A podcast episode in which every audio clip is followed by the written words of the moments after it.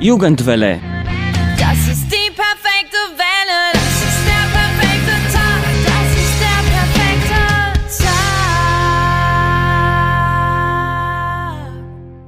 Hallo und herzlich willkommen bei der Jugendwelle, heute mit Astrid beim Mikro. Wie ihr es gewohnt seid, haben unsere Jugendredakteure interessante Beiträge für euch vorbereitet. Seid ihr schon gespannt? Na, dann geht es schon los. Jugendwelle. Das ist die perfekte Welle.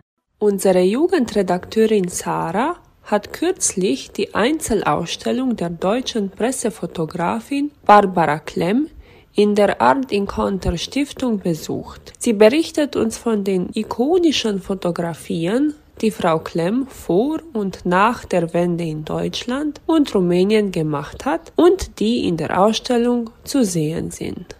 Am 13. Oktober eröffnete die Stiftung Art Encounters im Rahmen des Jubiläums 30 Jahre Unterzeichnung des Freundschaftsvertrages zwischen Rumänien und Deutschland die Barbara Klemm Ausstellung Hell Dunkel Fotos aus Deutschland des Deutschen Kulturzentrums. Ebenfalls am 14. Oktober fand in Anwesenheit des Kurators Matthias Flüge, ehemaliger Rektor der Hochschule für Bildende Künste Dresden, die erste Führung durch die Ausstellung statt. Die Fotoausstellung von Barbara Klemm läuft noch bis zum 29. Oktober mit Besuchzeiten von Dienstag bis Samstag zwischen 12 und 18 Uhr. Die Bilder von Barbara Klemm, eine der bedeutendsten deutschen Fotografinnen der Nachkriegszeit, zeichnen sich durch eine Intensität und Tiefe aus, die es schafft, Bruchstücke der Geschichte und die Wirkung eines konkreten Ereignisses auf die beteiligten Personen einzufangen. Die Ausstellung Hell-Dunkel präsentiert Fotografien, die Barbara Klemm über einen Zeitraum von 40 Jahren gemacht hat. Viele ihrer Bilder sind zu Ikonen der Zeitgeschichte geworden und prägen das kulturelle Gedächtnis mehrerer Generationen. Klemm verbindet dokumentarische und künstlerische Inspiration auf eine in deutschen Medien selten zu sehende Weise und fügt ihre eigene Perspektive hinzu. Obwohl diese Fotos größtenteils im Auftrag der Frankfurter Allgemeinen Zeitung entstanden sind, sind sie weit mehr als nur Reportagefotos des Tages. Sie führen zu den wichtigsten Bereichen des gesellschaftlichen Lebens in der Bundesrepublik Deutschland, der DDR und im Ausland. Ein klarer Schwerpunkt der Ausstellung sind jene Fotografien, die in Ost- und Westdeutschland vor und nach der Vereinigung entstanden sind. Es sind Bilder aus allen Bereichen des gesellschaftlichen Lebens, aus Politik, Kultur und Wirtschaft, aus alltäglichen Situationen der gesellschaftlichen Realität, aus Demonstrationen, Protesten und dem Leben von Einwanderern, ebenso wie aus kulturellen Veranstaltungen, Massenversammlungen und urbanen Räumen. Der Fotografin gelingt es immer wieder, Menschen in ihren besonderen und kostbaren Momenten zu porträtieren. Die Ausstellung präsentiert außerdem 25 Fotografien, die Barbara Klemm 1972, 1973 und 1992 in Rumänien aufgenommen hat. Die gerahmten Fotos sind in weißen Räumen ausgestellt. Am Ende der Ausstellung können die Besucher ein kurzes Video von etwa 15 Minuten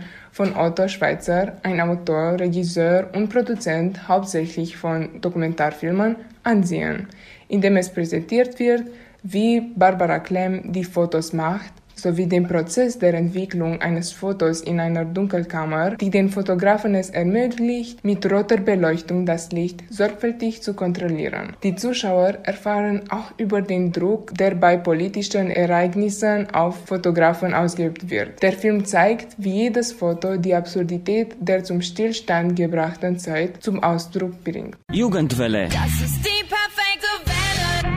In der heutigen Sendung haben wir wieder den deutsch-rumänischen Schriftsteller und Dramatiker Thomas Perle bei uns. Wir hören den zweiten Teil des Interviews, geführt von Alessia und Andrea. Herr Perle wird uns weitere Fragen zum Thema Heimat und Schreiben beantworten. Er wird euch auch einige sehr interessante Tipps geben. Seid ihr neugierig? Jugendwelle. Sie haben das Thema der Identität ähm, erwähnt. Was bedeutet für Sie denn Heimat? Heimat, das Wort wird äh, in letzter Zeit sehr missbraucht von vielen Populisten, vor allem Rechtspopulisten. Und äh, ich finde das Wort sehr, sehr schwierig. Äh, ich nenne mein Zuhause immer Wien, weil es der Ort ist, wenn ich viel unterwegs bin. Ist es immer mein Zuhause, wo ich immer zurückkomme, gerne zurückkomme und wo ich gerne bin. Also Wien ist mein Zuhause. Dann habe ich eben einen Wurzelort, den ich eben als Oberwischau bezeichnen würde, wo eben alles so tief wurzelt eben, die ganze Identität, diese Mehrsprachigkeit, die wurzelt eben dort, wo ganz viele Verwandte und Vorfahren halt hingewandert sind und woher sie auch ausgewandert sind. Und äh, habe halt so verschiedene Orte und als Heimat, wenn ich wirklich Heimat als Heimat bezeichnen müsste, wäre es tatsächlich Europa und sehe mich als Europäer, weil ich mich keinem einzigen Land, keiner einzigen Nation zugehörig fühlen kann, außer in diesem Konglomerat an verschiedenen Ethnien und Nationalitäten.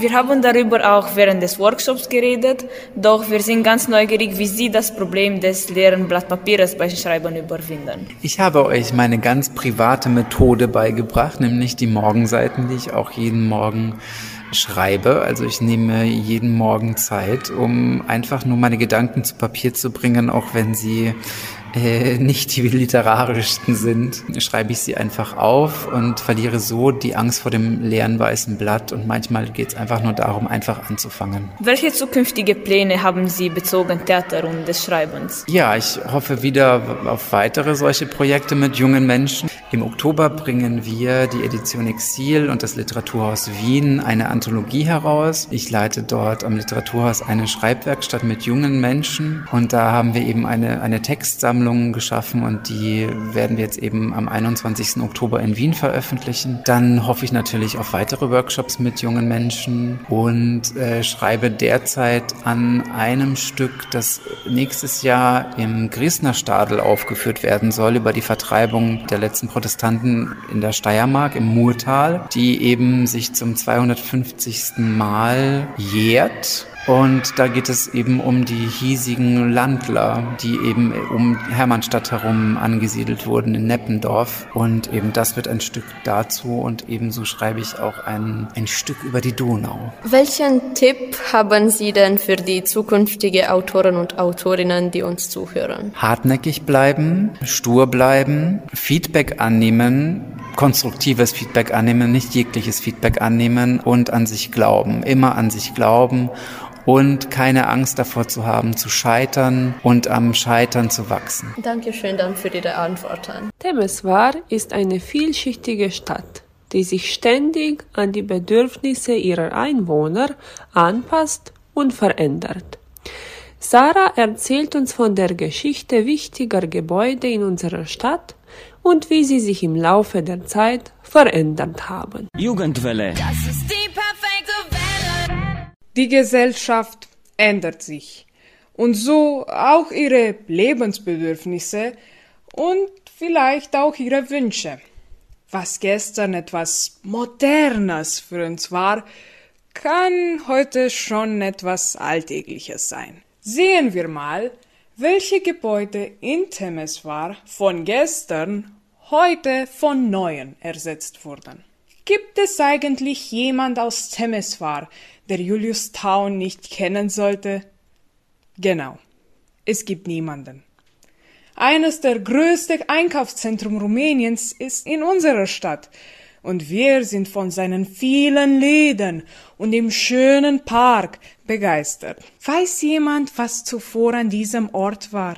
Dort standen seit den 40er Jahren die Antennen. Alle bewundern das Ischow-Viertel aus dem Auto. Großartig und modern.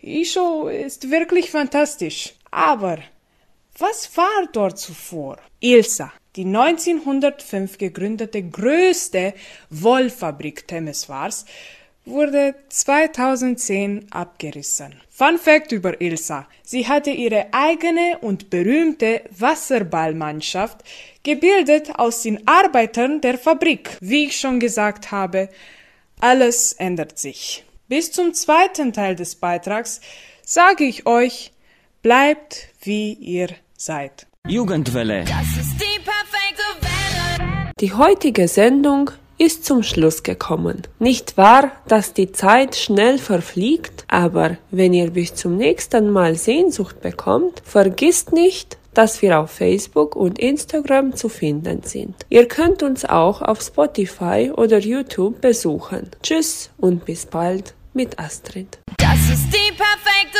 Welle.